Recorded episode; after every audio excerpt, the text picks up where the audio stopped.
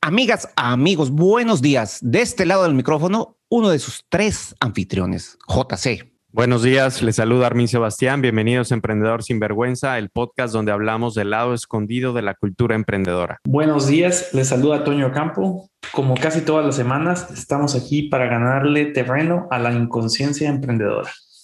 Este es el episodio de la tercera semana de mayo del 2021. Empezamos. Amigos, el día de hoy hablaremos sobre beneficios de las incubadoras de negocio. Cómo detectar cuándo debo cerrar un negocio y cómo debo administrar los salarios de mis empleados. Voy a empezar con la primera pregunta que nos han hecho el favor de enviarnos y dice así. ¿En qué momento se debo de cerrar mi negocio? O sea, ¿en qué momento yo considero que debo cerrar un negocio? ¿Quién me responde esta primera pregunta? Hoy vamos a empezar con Armin. A ver, Armin, ¿qué ah, piensas? ¿Cómo debes de cerrar? ¿O cuándo debes de cerrar un Hombre, bueno, gracias, gracias Juan Carlos por el privilegio de, empezar, este, eh, de darme la primera palabra. Eh, bueno, pues he cerrado, que, para, no, empezar por la teoría, sino empezar por el cuerpo. Hoy, vamos, déjame hacer memoria. Cerré CityMail, eh, cerré Luzco, cerré, eso no cerré el negocio completo, nada más pero, se sintió difícil. Casi cerré dos departamentos de Airbnb que tenía en Airbnb. Eh, eh, ¿Qué más he cerrado? Estoy casi seguro que he cerrado otros negocios, pero, pero, pero bueno, así de principal es, ah, bueno, cerré el recolector fiscal, que fue un producto dentro de un negocio, pero tenía sus propios clientes. Entonces, em, bueno, te, te, voy, a, voy a hablarte desde ahí. ¿Por qué cerré esos negocios? Em, porque en, la mayoría, bueno, digamos, en, los que fueron negocio, dejaron de serlo, ¿sí?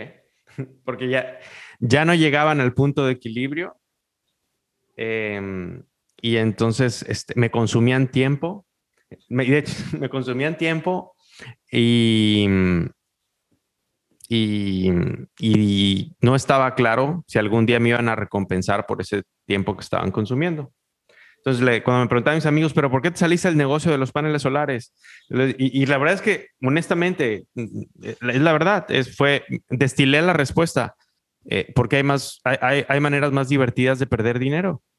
Entonces, em, con, sí, con, con, los paneles solares estábamos... Eh, también teníamos un presupuesto máximo de inversión de pérdida. Entonces, a lo mucho voy a invertir tanto para que el negocio llegue a la, rentabilidad. Y como llegué, a ese número máximo, ese tope que yo me había puesto, eh, entonces dije, a ver, ¿qué tanto me estoy divirtiendo? ¿Vale la pena seguir esforzándose? ¿Estoy remando en contra de la corriente? Y, dije, no, pues no. Y ahí hay una frase de Seth Godin eh, eh, buenísima para ejemplificar este tema. Es mejor, es mucho más fácil empujar un carrito de bajada que de subida. Entonces, ¿para qué? Sí, puedes empujar el carrito de subida si quieres y andar con él, pero ¿para qué quieres si hay unos que son de bajada? Entonces, tomando la experiencia de City Mail, que a los dos meses ya estaba en el, en el, en el primer punto de rentabilidad que quería que estuviera, ¿no? O de, o de Factorum, que, que eh, eh, ni si, a la mitad del capital disponible ya estaba produciendo una utilidad, en fin, se sintió como empujar el carrito de bajada, ¿no? Desde el punto de vista de del dinero. Y es interesante, ¿no? Que, la operación daba muchos problemas y había que resolverlo. Pero si aparte de eso le sumas el problema del dinero, o sea, eh, no, no, sí, ese, fue, ese fue mi razonamiento y, y, y los volvería y los volvería, la mayoría de ellos los volvería a cerrar. En el caso de Airbnb fueron, pero pues por la pandemia se cerró el mercado y era estar pagando renta este, y, demasiado, demasiado tiempo. La incertidumbre de no saber por cuánto tiempo íbamos a estar pagando una renta sin producir ingresos. Ok, ¿y cuál fue ese momento? O sea, hablando de momento, ¿cómo, lo detectaste? Eh, o sea, ¿qué fue lo que, que disparó ese, ese momento de decir, ya, ahora es cuando? Bueno, eh, en, el caso de, en el caso de los paneles solares, cuando llegamos al, cuando llegamos al punto de máximo de inversión, ¿no? En ese, en ese caso eran 300 mil pesos. Eh, quizá te acuerdes. Dije, no, como máximo vamos a perder, vamos a apostar 300 mil pesos. Tardamos año y medio, dos años en, en gastarlo porque la empresa vendía y tenía unos meses de utilidad y otros no, unos sí y otros no, otros sí y otros no. Entonces, pues era como cumplir con una regla que yo, que, había puesto, ¿no? Eh, ahora, esas reglas las podemos cambiar, pero, pero por excepción. Y una de las excepciones más importantes es, bueno, a ver, ¿qué tanto me estoy divirtiendo? ¿Qué tan bien me la estoy pasando? ¿Estoy encontrando significado en este negocio como para seguir apostándole a no perder? Y dije, no, güey, no, no me estoy divirtiendo ni estoy mejor hacer otras cosas, ¿no? De hecho, en ese entonces Airbnb estaba eh, los departamentos en Airbnb funcionaron muy bien hasta la pandemia. Entonces, pues dije, pues, ¿para qué invertirle este dinero a, los paneles si en Airbnb está mucho mejor recompensado, no? Ok, muy bien. Fue, fue, fue, práctica, diversión. ¿Te estás divirtiendo y estás ganando dinero? La mezcla de las dos preguntas. Excelente. Toño, ¿tú qué piensas?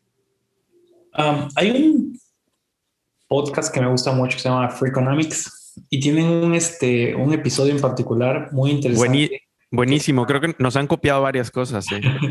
Se llama The Upside of Quitting, eh, o sea, como la ventaja de abandonar algo, ¿no? Y la verdad es que eh, eh, en la, la, cultura siempre nos dicen, ah, nunca te rindas, sigue esforzándote, tú puedes, ¿no?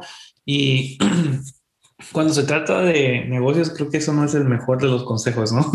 Porque este, tienes que darte cuenta cuando, bueno, cuando un negocio no va a dar más, ¿no? Eh, eh, pues estás perdiendo dinero, dinero y tiempo, ¿no? Y, la oportunidad de trabajar en otro negocio que eh, puede ser exitoso, ¿no?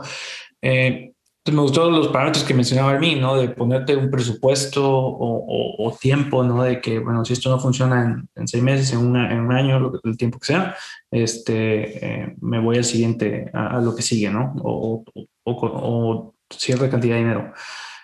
Eh, porque, de nuevo, estás, hay una oportunidad de, un opportunity cost, ¿no? Este, eh, como le dicen, una oportunidad de, de hacer alguna otra cosa diferente. El problema es que, ¿sabes? Una vez que uno le invierte tiempo y dinero a algo, este, se vuelve, se, hay apego y no quieres este, abandonarlo, ¿no? Entonces, este, que es lo que me gustó mucho, me acuerdo de este episodio, que lo he escuchado dos o tres veces porque es bien interesante, como, como dice de que no, no, no, no agarres ese apego, ¿no? Si algo no está funcionando, no está funcionando, abandónalo, abandónalo y a lo que sigue, ¿no? Mm. Seth Godin le dice el valor de ignorar los costos sumergidos. Costos una de las pocas, porque él estudió un MBA y creo que lo estudió en Stanford o en un otra Ivy College, ¿no? De, Estados Unidos, pero dice, las pocas cosas de las ideas, así, cinco ideas top por, la que, por las que se, se medio justifica, ¿no? Estudiar un MBA es el entrenamiento que te dan en ignorar los costos sumergidos. Sí, es lo que es lo que mencionas, ¿no? El apego a lo que ya este, generas. Y está bien, porque pues por eso amamos a la gente y por eso nos apegamos a nuestros papás y nuestras mamás. Entonces, creo que más que pelearnos con el apego es encontrar una manera de, relacionar es, eso que ya creamos y decirlo, oye, esto, ¿cómo me va a servir en el siguiente proyecto? ¿no? ¿Qué aprendí en los paneles solares que ahora me va a servir en el próximo proyecto de manera que no se sienta como que abandoné algo y fue un desperdicio? Estaba a punto de decir lo mismo. Lo, importante eh, de un negocio fallido es qué aprendiste, ¿no? Para que en el siguiente, eh, tu siguiente emprendimiento, eh, bueno, uses ese aprendizaje, ¿no? Para hacerlo mejor la siguiente vez, ¿no? Muy bien, excelente. Vamos a pasar a la siguiente pregunta. Es, ¿qué es un hub o incubadora? ¿Y cómo me ayuda a emprender? Vamos a empezar esta ocasión con Toño. Mm, pude haber adivinado que eso, que eso ibas a hacer ahora. bueno, una, un hub o, incubadora básicamente es, es, una red que está disponible para ayudarte a, emprender, ¿no? Em, vas a poder tener eh, pues, expertos o, gente que tiene experiencia en, este, emprendimiento o gente que te va a poder, a poder, ayudar en temas legales, que te va a poder ayudar en temas eh, contables. Em, te va a dar, poder dar retroalimentación en el negocio que estés este, intentando ah, emprender, te va a poder dar acceso normalmente a, inversionistas o inclusive a, encontrar algún socio para, para, empezar tu negocio. ¿no? Em, es, yo lo veo es, es, como una red que te ayuda a, emprender eh, y a hacer que tú, y emprender más rápido. ¿no? Eh, Toño, ¿tú has tenido alguna experiencia con alguna incubadora? No directamente, he tenido experiencia de segunda mano, eh, pero no, no directamente. Muy bien. Armin. Híjole, el, el, estoy un poco dividido en el tema. admiro admiro muchísimo a la incubadora eh, eh, eh, más exitosa del, mundo, que es Y Combinator, y a los fundadores, emprendedores, Paul Graham, tiene un excelente, no es un blog, es una página de ensayos, uno un gran escritor, un gran programador y un gran emprendedor. pero pero es como, como los neurocirujanos o, los psiquiatras o es, este, es el, el, es, o sea, como que un plomero puede ser útil de la media hacia arriba, ¿no? Un plomero de la media hacia arriba, todos son útiles, pero hay profesiones donde solo el top, top, top 95, percentil 95 es realmente, aporta realmente valor, ¿no? Y, hay, hay, hay, y creo que es, es, es, es este caso. Eh, entonces, en mi experiencia, la gente que yo he conocido, estoy seguro que, hay excepciones y que hay gente que ha sido vital, ¿no? O sea, eh, eh, que, que, una startup se conecte y lo ayuden y, se desarrolle. Pero pues mm, las empresas que me han funcionado a mí no nacieron eh, en, en incubadoras. Em, estuve, me acerqué a un hub, estuve participando un tiempo, pero ya cuando la empresa tenía dos, tres años, era rentable. Eh, lo volvería a hacer, fíjate, lo volvería a hacer, me volvería a acercar al hub, em, pero que yo pueda decir lo que obtuve, de, o sea, obtuve amistades, hice, lo, más valioso que obtuve del hub es, hice buenos amigos, este, em, eh, y, pues mi vida es más rica e interesante por, por la calidad de esas relaciones y esas amistades, pero que yo viera el impacto directo en el negocio, muy cuestionable porque también me quitó mucho tiempo. Entonces, eh, lo que yo hacía mucho era estar, del tiempo que dedicaba yo a observar a mi competencia, a los, bueno, a los competidores de esa, empresa, eh, eh, y aprender de ellos y a destilarlo mejor, etcétera, que es algo que definitivamente sirvió muchísimo el haber copiado a, las cosas buenas que algunos de nuestros competidores hacían que tenían más experiencia que nosotros. Eh, le dejé, o sea, mm, ahorita que lo pienso y digo, madres, si hubiera seguido haciendo eso y no me hubiera distraído por porque la gente nos distrae mucho, las personas nos distraen mucho. Este, quién sabe si no hubiera yo probado más cosas que eventualmente hubieran eh, funcionado como nos funcionaron algunas. Entonces, y de la experiencia que yo vi con la gente que se acercó a ese hub, eh, creo que, lo, como te digo, es positiva, lo volverían a hacer, pero no delegar el, el, el, decir, oye, es que esto me va hacer, sin esto no soy exitoso y esto va, va a ser la diferencia para el éxito. Yo veo muy peligroso, como que siempre, y más cuando es la primera vez que emprendemos, estamos buscando, le, dice Carl Jung, bastones. Entonces andamos buscando un bastón para, para no sentirnos tan inseguros, porque nos, emprender, entrar en lo desconocido es inseguro. Entonces, Em, em, pues si, si crees que tu bastón es una pierna, o sea, no estoy en contra de los bastones, ¿no? Pero estoy en contra de que los sobrevaloremos. A ver, Toño, tú quieres decir algo. Compártenos. Yo no tengo una experiencia directa, a mí me parece que tiene una experiencia más directa, este, pero lo que sí vi cuando estuve en el, eh, en el TEC, em, unos amigos hicieron su startup por medio de la incubadora del TEC eh, de las cosas padres que yo noté, muy amigos míos, ¿no? Que convivía con ellos diario, ¿no? Entonces, este, las cosas que noté fue, y toda su empresa todavía la tienen hasta ahorita, después de 15 años, y les va bastante bien. Eh, fue, incubaron una, eh, una desarrolladora de software. Eh, bueno, hicieron primero su producto y, y, luego tienen ese producto y aparte este, una desarrolladora de software.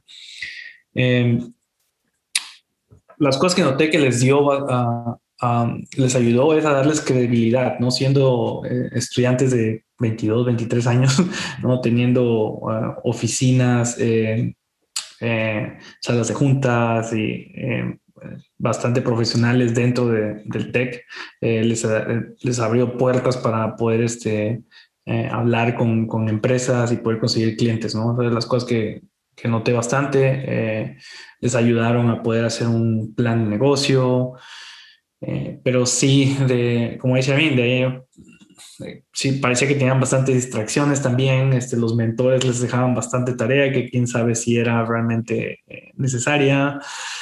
Entonces, este, la empresa para la que yo trabajo ahorita, este, el startup donde estoy, pasó por Y Combinator, pero no, no empezó ahí. más bien usó Y Combinator para hacer como que, eh, para escalar. Em, y, eso fue súper exitoso, ¿no? para, poder ayudar a, la empresa a escalar. Y, entonces, este, bueno, pero es, difícil comparar Y Combinator con el encoder del Tecno. No, pero, pero podemos hacer la, la, pregunta, es la misma pregunta que te sirve para, para, para Y Combinator, te sirve para el Tech. Oye, a ver, ¿qué, entrevistar, o sea, vía Google o directamente, quién, qué resultados, otra vez, la gran herramienta para tomar decisiones. El árbol se conoce por los frutos. ¿Ok? ¿Qué frutos ha dado este árbol al que me quiero acercar? Entonces, ha dado frutos como el que yo quisiera producir. Entonces, bueno, a ver, Y Combinator, Stripe salió de ahí, Airbnb salió de ahí, este, mm, eh, Wufo salió de ahí, eh, una cantidad chip, eh, eh, ¿cómo se llama esta de, vuelos que me encanta para reservar vuelos? Este chip, tiene una sardilla. No, mm. no, me acuerdo, tiene una sardilla. Una cantidad ridícula de, de, de, startups exitosos que han, que, han o, o, se han acelerado después de estar en contacto con la aceleradora de, con, con Y Combinator o, o han nacido ahí. Y, para los que sean realmente ambiciosos, que nos estén escuchando, no se conformen con menos, vayan y apliquen, es gratis aplicar a Y Combinator. Sí, hay mexicanos que ya han sido aprobados en Y Combinator y, vivido la experiencia. Entonces, este, no te conformes con menos de lo mejor si lo mejor está a tu alcance y es gratis. Ahora, y, yo en cuanto al tech, la pregunta es, bueno, ¿qué otras empresas de software han desarrollado este, con, resultados, ¿no? ¿Qué frutos ha dado? Y si, y si ha dado el fruto, y si tus mentores que realmente eh, hayan tenido la experiencia y también hayan dado ese fruto, ¿sí? Entonces yo creo que está... está es un buen punto, ¿no? E, evaluar un, un hub como evaluarías cualquier otra cosa, ¿no? ¿Qué resultados ha dado? Y si tiene buenos resultados, pues entonces úsalo, ¿no? Si no, pues ve y busca otro mejor, ¿no? ¿Cuál sería el mejor hub en México? Eso, eh, ¿no? que, que te puedes acercar. Eh, no, no, no, no, no, no hay uno, sí, no, no estoy hasta donde estaba yo actualizado. Conozco varios, pero donde que yo dijera, oye, admiro este en particular y ya vi, veo la trayectoria de lo que ha pasado ahí. No. Lo que puedo decir es, admiro Y Combinator y admiro que sean muy eh, ecuánimes en cuanto al origen de los emprendedores este, mientras hables inglés, eso sí, mientras te puedas entender con ellos en inglés, ellos te apoyan si, si, si quedas eh, eh, si, en la eliminatoria, ¿no? Si eres seleccionado. Toño, aprovechando eh, que estamos hablando de, de, esto del emprendimiento, ¿tú qué piensas de cómo puedes medir el éxito además de basarlo en ganancias? Mm. Bueno, creo que tocamos un poquito en el tema eh, de que cuando estás estudiando un negocio, eh, a mí lo mencionó con CityMan, ¿no? Que estaba diciendo de que eh, pude haber probado más cosas. Eh, una de las partes importantes de, emprender e innovar es, es, probar, hacer pruebas, ¿no? Este, tienes que hacer, tienes como, como cometer muchos errores con las pruebas o fallar muchas veces hasta que le atines a la fórmula que realmente va a funcionar para un negocio, ¿no? Entonces, este, creo que fue en el libro este Zero to One de Peter Thiel, donde menciona eso, este, de que así es como debes de, de hecho de, este, de medir un startup, um, especialmente un startup de tecnología, uh, por cuántas cosas has, uh, has probado, uh, cuántas ideas este, has probado y hasta a qué punto eh, bueno, ¿y cuántas te, te faltan por, ah, por probar, no? Entonces, esa sería, eso puede ser otra forma, ¿no? De, saber este, cuántas ideas estás probando, ¿no? ¿Qué, qué teorías has validado? Eh, y Darwin, ¿tú, ¿tú, qué piensas sobre esta pregunta? A mí me llama algo la atención, digo, y está bien, lo, pero estaba incluida la palabra eh, del éxito. Entonces, ¿cómo lo mides? Además de basarlo en ganancias. bueno, algo chiquito. Déjame empezar por algo chiquito para que puedas cortarme cuando quieras y sientas que terminé de responder, ¿no? Em, creo, o sea, realmente estoy convencido que todo es, vital tener algo, un, al menos, al menos, y yo diría una métrica más, además de las ganancias, para medir. Si quieres que tú, que, que sea sustentable de largo plazo tu negocio, tu startup, tu, eh, emprendimiento, como lo quieras ver, necesitas al menos una métrica más, dos métricas, no solo las ganancias. Em, eh, eh, y, y creo que la gente más romántica como yo lo, quizá lo asimile un poco más rápido que otros. Otros, para otros que son sumamente románticos, van a decir la ganancia es ah, secundaria, que para mí no lo fue. Y para otros de cerebro más frío, como Toño o como tú, como creo que son, es, este, aunque no lo acepten, su corazón, su alma, su sistema nervioso les va a pedir algo más para que se sigan levantando temprano a tomar todos los sacrificios eh, de trabajo que implica eh, eh, estar, administrar un startup, ¿no? Entonces, bueno, ¿cuál, cuál sería... Em, ¿Cuál sería esa otra métrica? ¿Cuál sería una buena? Em, en mi caso fue, no fue, en, mi caso no fue la mejor, sí, pero, pero para mí fue la libertad, mi estilo de vida, sí. Yo estaba buscando una calidad y un estilo de vida. No es lo mismo la ganancia en el corto plazo que la ganancia en el largo plazo. Entonces, cuando, es nuestro primer negocio y, venimos casi de estar quebrados o en, la línea de supervivencia, nos enfocamos mucho en la ganancia de largo plazo, de corto plazo. Yo me enfoqué en ello y hoy puedo ver, o sea, mi negocio, al menos uno de los negocios no fue cinco veces más grande porque porque me interesaba la ganancia del próximo año y de los próximos tres años. No estaba empezando pensando en la ganancia de los diez años o al menos de los cinco años. Entonces, eh, em, eh, pues eso les digo, es piensen, maximicen, sí, busquen la ganancia, pero la ganancia al menos cinco años en el futuro. No, no es que esté malo tener ganancias antes, no. Los van a, van a verlas. Si es un buen negocio, van a verlas. El punto es, es como un recibo ustedes están invirtiendo todo el enfoque en maximizar la ganancia después de los, de los cinco años. Em, sí. Y la, otra. Es muy interesante. Este, un ejemplo muy concreto, ¿no? Este, ¿qué es mejor, no? Que tengas, eh, que tengas este mes 100 eh, clientes nuevos o que tenga, que te compren algo y abandonen o que tengas 10 clientes recurrentes, ¿no? Que te estén comprando cada semana. Em, entonces tienes que evaluar cuál es la métrica que te dice que a largo plazo vas a ser exitoso, ¿no?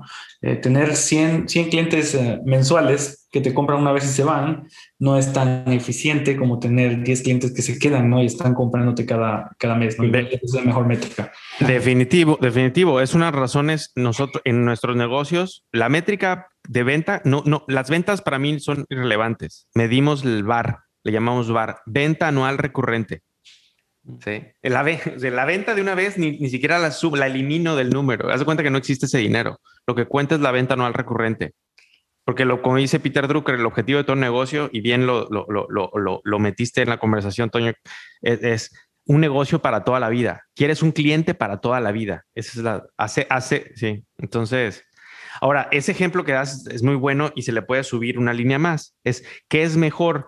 ¿10 clientes que te compran todos los años o cinco clientes, o para ser más extremos, dos clientes en vez de diez, que te compran todos los años y que te generan dos recomendados cada año.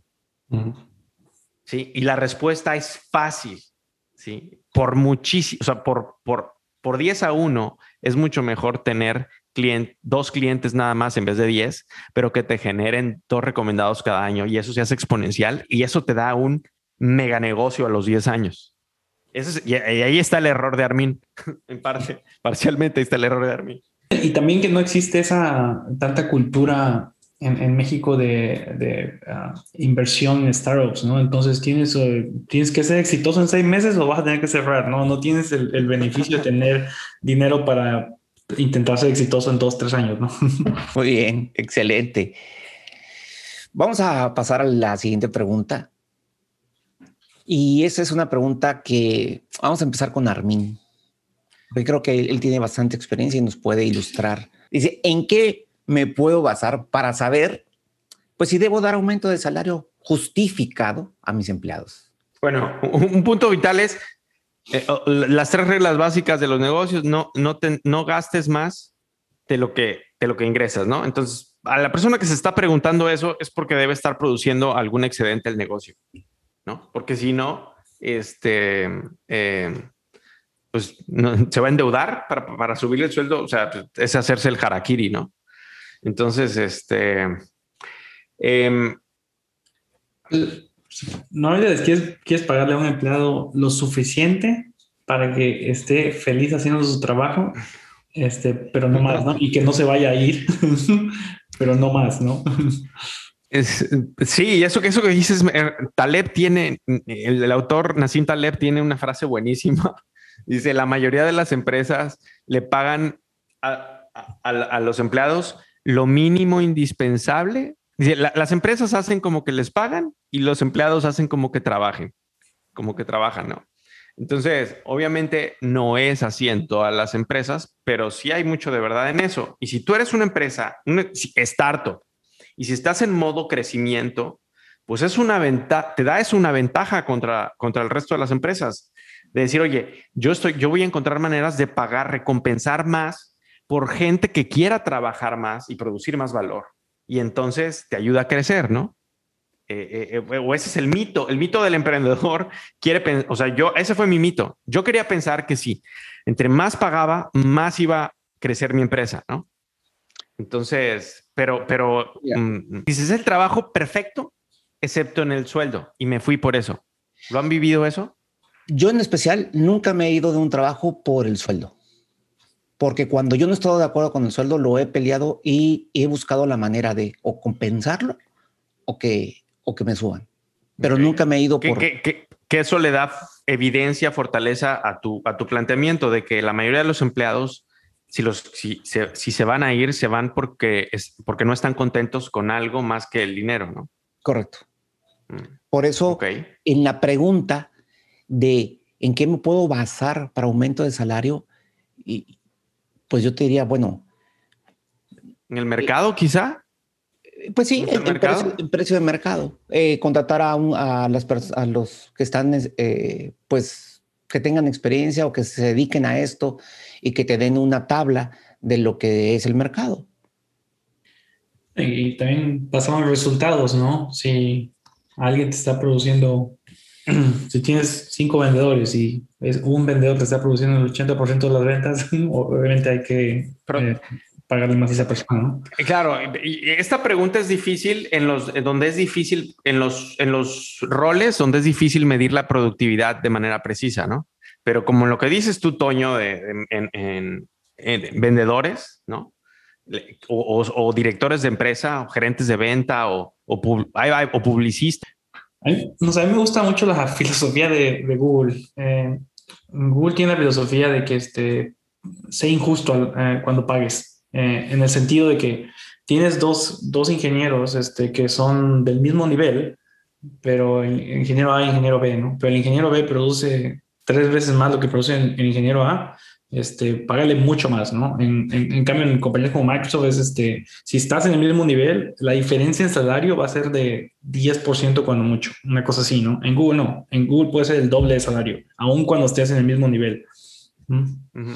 está, está padrísimo eso, nada más que me llama la atención porque yo a eso le llamaría justicia y le llamaré injusticia a lo que hace Microsoft. ¿Me explico? O sea, justicia sería que, injusticia sería que, que, dos personas, uno que produce un tercio y tiene el mismo nombre de puesto, pero produce un tercio que el otro, gane. ¿Me explico? Sí, sí, igual eso es la palabra incorrecta, pero... no, no, no, no, yo, yo me imagino que, que, así lo usa Google, ¿no? Yo creo que sí tiene razón, así lo describe. Pero, pero, pero, pero, moralmente nos habla de lo cruzados que están nuestros cables en la en, en la Pero quisiera regresar a la, a, para, para la respuesta. Qué polémica se volvió esta pregunta. Sí, dice, ¿en qué me puedo basar? O sea, ¿en qué, qué, qué datos puedo tomar para un aumento de salario?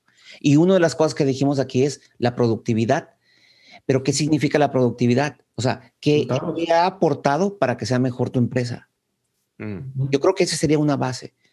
O sea, yo ya resultados y hay, hay dos tipos de resultados importantes, ¿no? Uno, por supuesto, es este, los resultados directos que esa persona está produciendo, este, en, siendo ventas, pues, pues, ventas, ¿no? Este, reducción de costos, pues ahí está, o software, este, cuántos este, features este, está produciendo, de ese estilo, ¿no?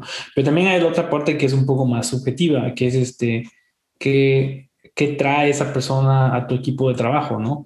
Esa persona igual y aumenta la productividad de los demás en tu equipo de trabajo, ¿no? Eso es muy importante y, este, y muchas empresas no lo, no lo aprecian tanto cuando eso puede ser mucho más importante que cuánto produce esa persona directamente.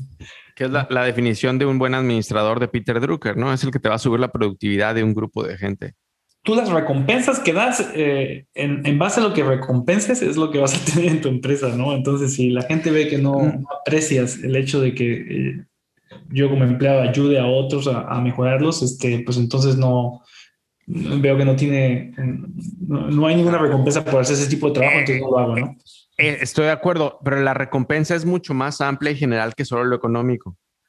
el aplauso, el, sí, entonces el, el, el, tema del dinero, porque e, es un pedacito de la recompensa total, ¿no? El tema es si no estamos hablando de dinero, ¿no? La pregunta es cómo, um, cómo decido cómo aumentar el salario, ¿no? Entonces, este, eh, bueno, esas son las dos cosas que yo buscaría, ¿no? Juan, Carlos le hizo énfasis en el mercado, tú, tú, tú haces énfasis en la productividad de la persona individual, me parece perfecto.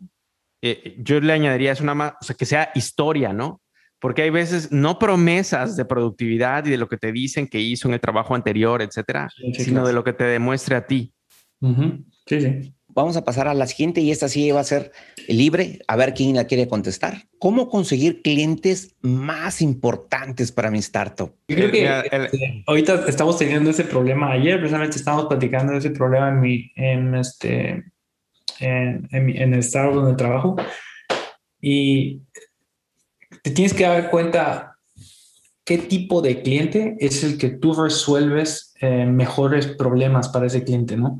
Entonces, este, nos estamos dando cuenta que eh, un cierto eh, sector de los clientes, este, estamos teniendo muchos de ese, de ese tipo de clientes pero la realidad es que no había un fit tan bueno. Entonces, este, venían, hacían un poco de trabajo con nosotros, pero se iban porque no había ese fit perfecto, ¿no? Entonces, hay otro sector donde ahí sí, ahí sí les damos, les aportamos mucho valor, ¿no?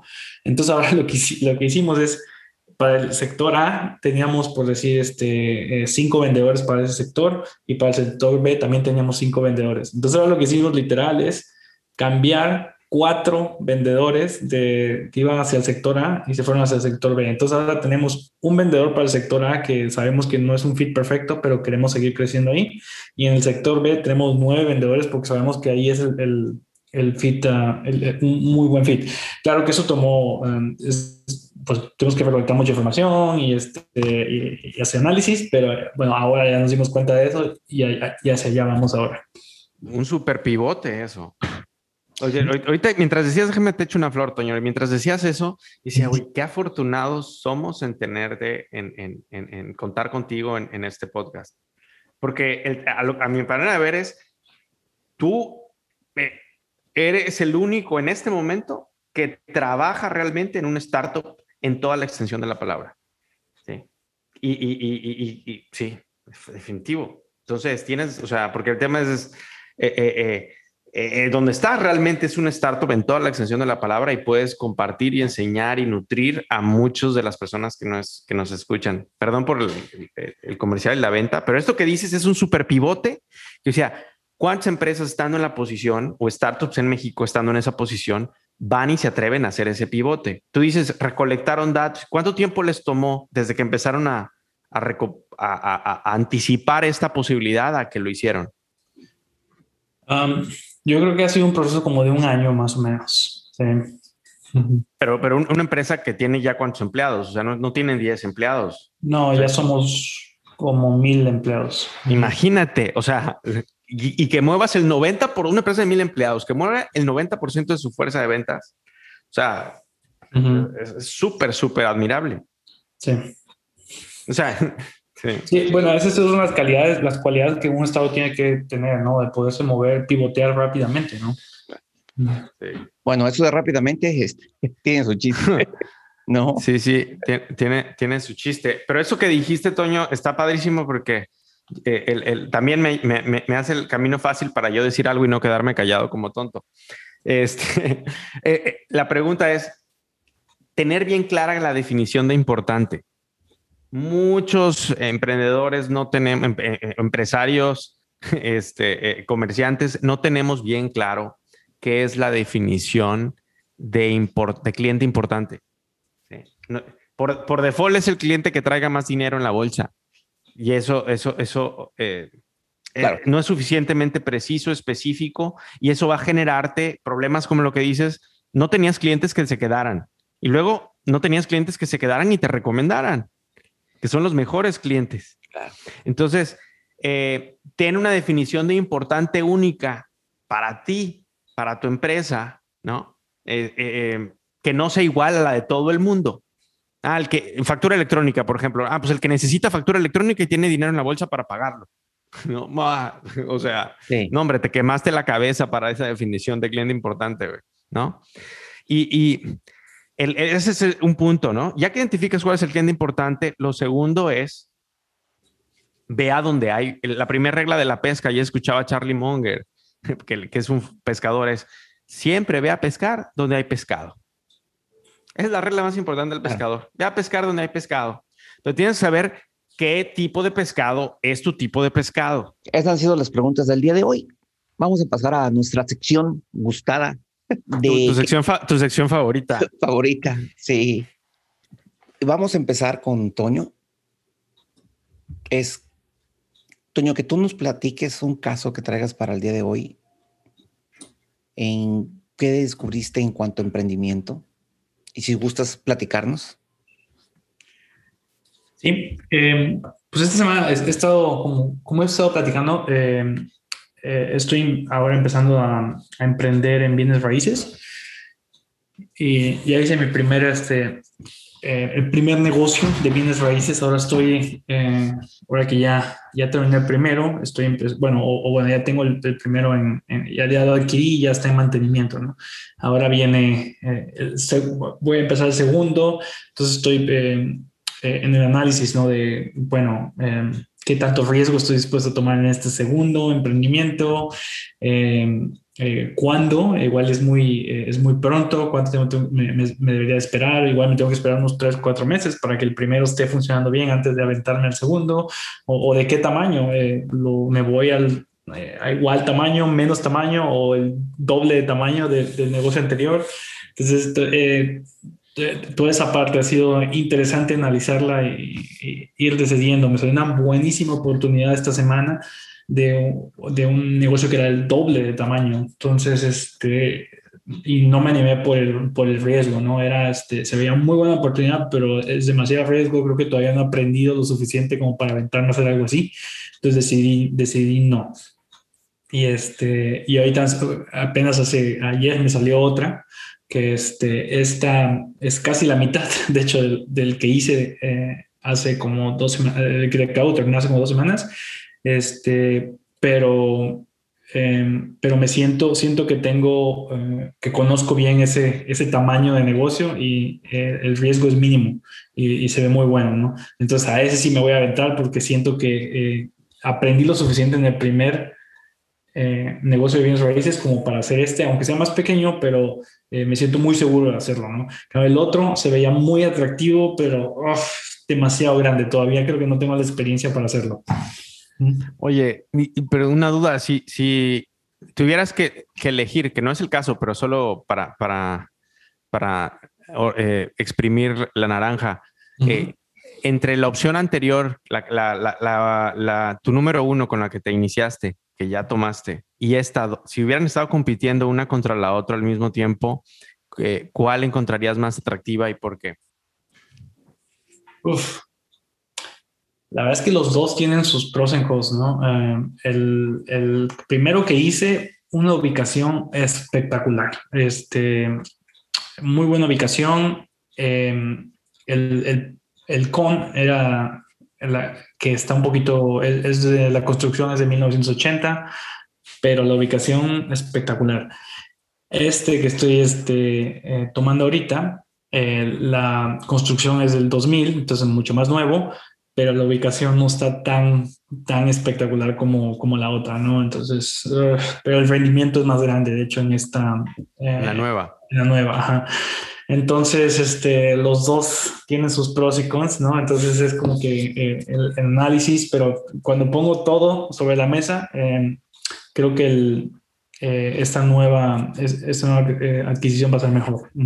Yo estaba yo en la plaza en el café y dije, cada vez estoy menos orgulloso de, de, ser em, como emprendedor, como que me, me, me sorprendí en una conversación de, eh, ya no estoy tan orgulloso, porque la medida que estoy, o sea, más viejo, ¿no? Digo, viejo los cerros, pero eh, en la medida que voy cumpliendo años, em, como que cuando, cuando tenía 29 y empecé, cuando tenía 28 y empecé con CityMail y tenía mi primer negocio, ah, era un chavo de 28 años con un negocio exitoso, ¿no? Y luego a los 30, 31, o, eh, con Factorum a los 30, 31, era un chavo de, de 31 años con dos negocios rentables, ¿no? Entonces, este, y, y, y, me, me, dije a mí mismo, oye, me estoy devaluando, me estoy devaluando como emprendedor, ¿no? Este, o sea, porque a los 31, 32 años, eh, era alguien que podría categorizarse como estar en independencia financiera desde el punto de vista del flujo de los negocios, ¿no? Sí. Estaba en independencia financiera a los 30, 31 años. Y entonces decía, ay, qué sexy me siento, ¿no? Pero, y lo, y lo sentía, eh, lo sentía en los ojos de las personas cuando hablaban contigo y te preguntaban a qué te dedicas, qué haces, ¿no? Eh, pero en la medida que te haces viejo, ¿no? Este, es como te sorprendes de un, que un niño de, de nueve meses hable, ¿no? Y, y, balbucee y diga mamá, papá, y ay, mira, dice mamá, papá, pero si a los cinco años nada más sabe decir mamá, papá, te preocupas, ¿no? Entonces ya, en la medida que me voy acercando al cuarto piso y luego al quinto o al sexto, como que dije, ay, mira, pues si, si mis negocios o si mi, mi, mi, mi, mi, mi carrera, mi carrera como emprendedor o inversionista, no sigue como que dando frutos más grandes, eh, voy a ser simplemente alguien convencional, ¿no? Que antes me sentía como que algo especial, ¿no? Entonces, mm. este, esa conversación, todo eso sucedió como en, ese sentimiento, como en dos minutos de café. Y entonces dije, pero quizá por, con ganas de salvar el día, me sorprendí pensando algo que no había hecho antes. Dije, no manches, la cosa más agradecida, eh, eh, por lo que me siento más agradecido y, un poco orgullosos es que, que a los, o sea, ¿qué, qué, fruto no se va a devaluar con el tiempo? ¿No? ¿Qué frutos he dado que no se van a devaluar con el tiempo? Y dije, a ver, fui alguien que, que a los 28 años, o sea, dijo, quiero cambiar la vida que estoy llevando, quiero cambiar el trabajo que estoy llevando y quiero este estilo de vida y quiero ganar esta cantidad de dinero, ¿no? Y a los tres años de haberlo propuesto y sí, lo había, lo había hecho, ¿no? Entonces, igual no es fácil, no es como, y, quizá no, no, lo voy a comunicar porque la gente no te pregunta eso, no te, no te, dicen a qué te dedicas, no te dicen qué es la cosa de la que estás más orgulloso de haber hecho. Y entonces yo lo digo desde el punto de vista como emprendedor, o dije, eso sería, o sea, mi orgullo más grande es el que eh, eh, ese chavo de, que fui de 28 años que decidió eso y se lo propuso, se arriesgó, arriesgó dejó ese trabajo seguro y a los tres años ya, ya, ya estaba parado sobre dos barcos, dos negocios rentables que le daban el estilo de vida que quería.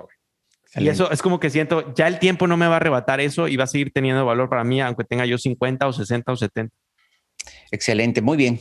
¿Qué es lo que pondrían en un panorámico de la Ciudad de México?